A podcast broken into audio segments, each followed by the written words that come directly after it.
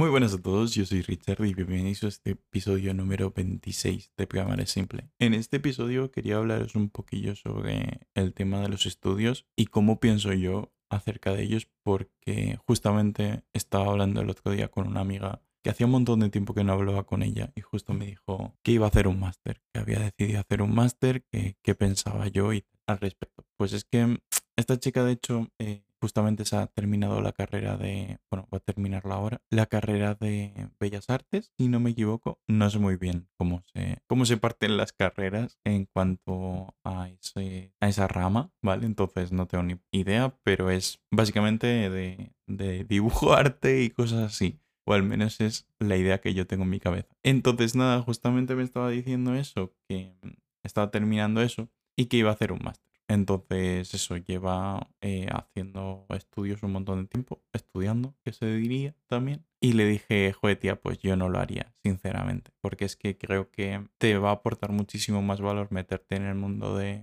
de la industria y empezar a trabajar que hacerte un máster. Y encima son 10.000 euros. Una persona que ha estado estudiando hasta no sé cuántos años, 19, ¿no? O 20, o los que sean, y ahora de repente se tiene que pagar 10.000 euros. O sea, quiero decir, aparte de los 5.000 o los que sean la carrera que se ha estado pagando, que no es tan caro como en Estados Unidos, pero sí que es bastante caro, pues ahora 10.000 euros estártelos trabajando y tal, yo creo que es una inversión de dinero que no, no le vas a sacar tantísimo partido tampoco.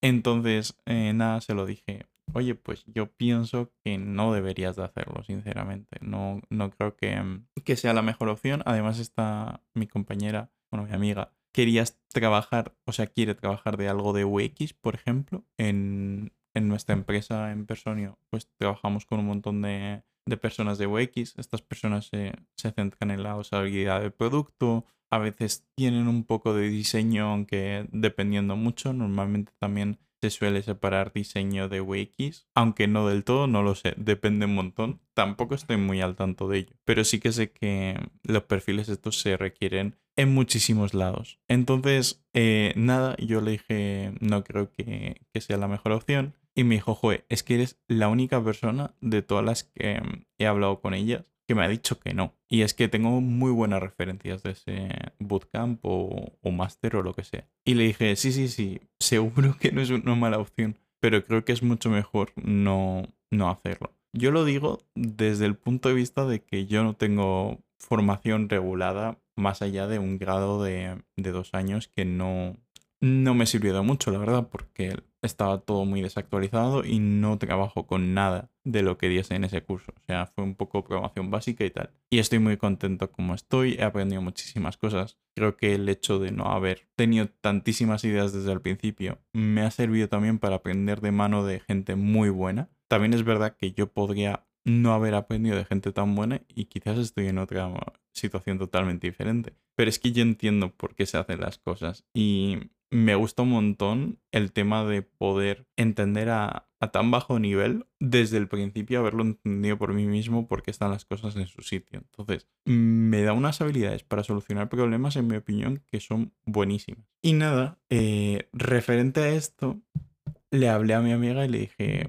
oye, yo sinceramente no lo haría. Seguro que si lo haces no te va a ir mal, además que es una curranta que se lo va a sacar y que seguro que por conexiones entrará en algún sitio bueno. Eso es el único, la única ventaja que le veo al máster. Pero si te metes en la industria, una vez te metes en la industria, creo que también es bastante fácil saltar a una empresa que te mole. No sé tampoco eso, el tema de conexiones a nivel de máster, como, como será, porque tampoco lo, lo, lo he tenido de primera mano. Así que eso, otra de los motivos que, les, que le dije a mi amiga que no pensaba que fuese lo mejor hacer el máster fue porque yo entrevisto a mucha gente que tiene la carrera y entrevisto a mucha gente que tiene más de 10 años y, y 15 años de experiencia, alguno de 20 entrevisto a un montón de gente, porque a mí además me gusta hacer muchas entrevistas, porque me gusta eh, ver cómo piensa la gente y, no sé, ese rollo psicológico siempre me ha llamado un, montón la atención. Entonces, uno de los mayores problemas que he visto en gente que tiene formación reglada, que tiene un máster, que ha estado trabajando muchísimo tiempo, es que dan las cosas por hecho. Entonces, es verdad que te enseñan un montón de herramientas a la hora de aprender eso, una carrera o sea lo que sea, por ejemplo, algoritmia, sin ir más lejos en las carreras de programación. Y al final, yo cuando entrevisto a gente de forma técnica, tengo que revisarles una prueba de código. Y lo que me encuentro muchísimas veces es que sobrecomplican muchísimo las cosas. Y el tema de parecer más listo, o al menos esa sensación que yo también he tenido y yo creo que todo el mundo tiene,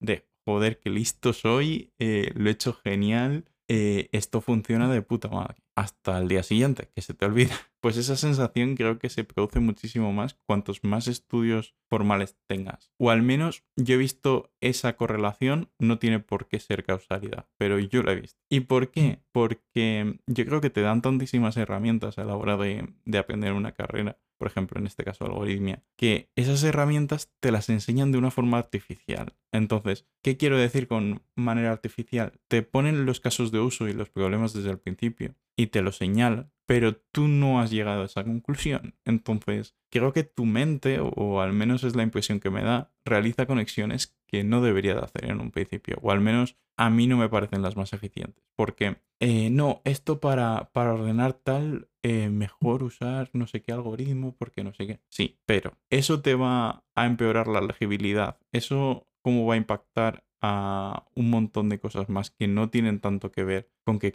tu programa funcione. Requisitos no funcionales. Eh, un montón de temas que seguro que conoces, pero además de ello no vas a saber relacionar entre ellos. O sea, creo que hasta que no te pegas tú con el problema y te pasa en producción, en programación por lo menos, es muy difícil de que sepas para qué funcionan las cosas. Entonces nada, solamente quería contaros eso en un episodio muy rapidito, eh, mi forma de pensar acerca de esto. Además que creo que UX en este caso parece muy relacionado con la informática, además de que tiene mucho que ver porque muchísimas empresas tecnológicas contratan a, ese tipo de perfiles, entonces creo que en este caso sí que se hace un poco de, similitud. Quizás en otras carreras rollo electricista, estaba hablando el otro día con, con un compañero bueno, con un amigo, y me está diciendo, no, pero tú para poder firmar unos papeles necesitas tener no sé qué certificación y no sé qué no. Digo, pues vale, estudialo, pero creo que eso para firmar los papeles va a estar genial, pero no va a marcar la diferencia entre, entre tú y el otro, sino que tú ya sabes un montón de cosas y eres un manitas, entonces eso sí va a marcar la diferencia y es lo que va a hacer que yo llame a una persona para que me arregle un problema eléctrico, ¿no? No que tengas la certificación de no sé qué. Entonces eso, no sé, creo que hay causalidad, no estaría seguro, pero bueno.